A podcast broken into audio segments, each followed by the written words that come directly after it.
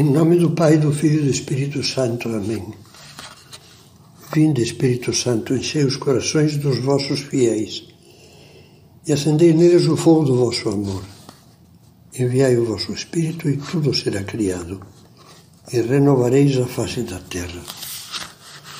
Terminávamos a anterior meditação dizendo que, se víssemos com os olhos bem abertos as circunstâncias de cada um dos nossos dias, teríamos mais motivos de agradecer do que de lamentar. Ora, isso não elimina o fato de que existem contrariedades e que delas surge a, a corrente contínua ou alternada da impaciência. E nos perguntassem de repente por que você fica impaciente, impaciente Logo, todos nós apontaríamos o culpado. Tal contrariedade mais ou menos frequente, mais ou menos constante. O culpado, o agente provocador de impaciência, é sempre, como já vimos, a contrariedade que acomete, azucrina e faz sofrer. Caso pensemos assim, com essa simplificação tão cândida, será bom que observemos um fenômeno nem todo o mundo fica impaciente diante das mesmas coisas. Há, portanto, algo dentro de nós que nos faz receber determinadas contrariedades, muitas ou poucas, de modo negativo e que desemboca na impaciência, ao passo que outras contrariedades não.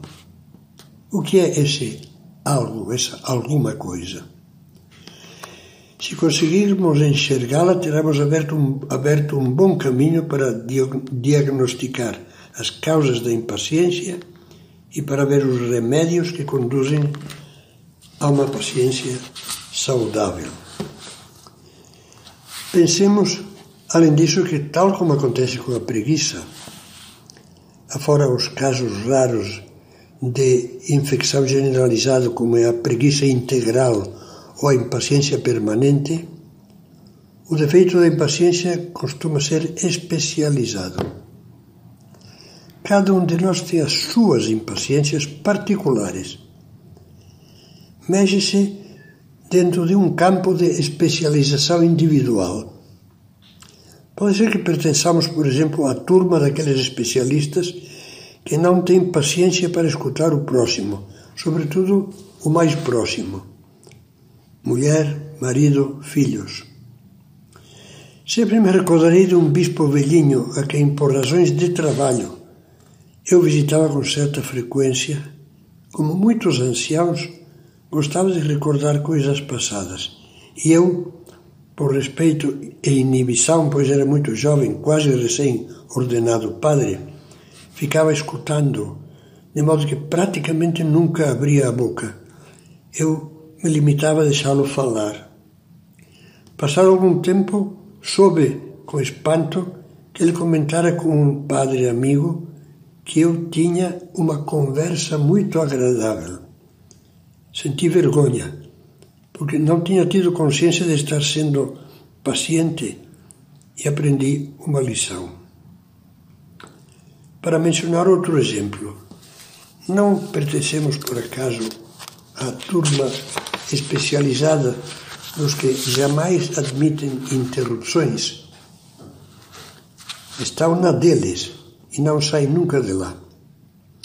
Por mais que o filho, ou a esposa, ou o marido, ou qualquer outra pessoa precise da sua atenção, da sua palavra ou da sua ajuda, o homem intrinsecamente ocupado em suas coisas muito importantes vai limitar-se a responder impaciente, com um olhar de poucos amigos, unido a um ronco gutural ininteligível, mas perfeitamente interpretável.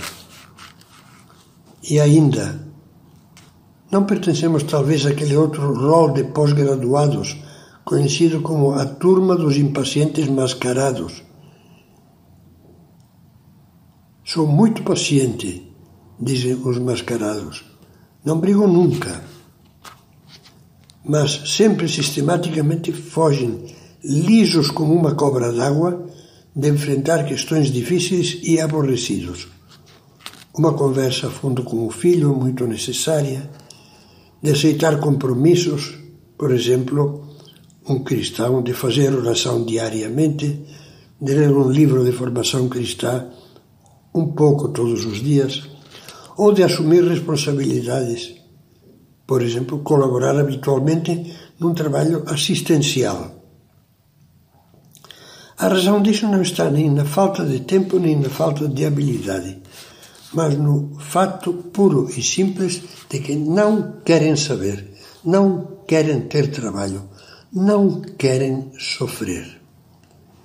E eis neste caso a impaciência em estado quimicamente puro, em forma de uma completa falta de generosidade para aceitar com fé, esperança e amor o que contraria, aquilo, aquilo de que não gostamos, isto é, o sacrifício e o sofrimento que Deus nos pede para acolher. Não caímos numa impaciência estrondosa, mas fazemos algo que o impaciente muitas vezes faz: fugir.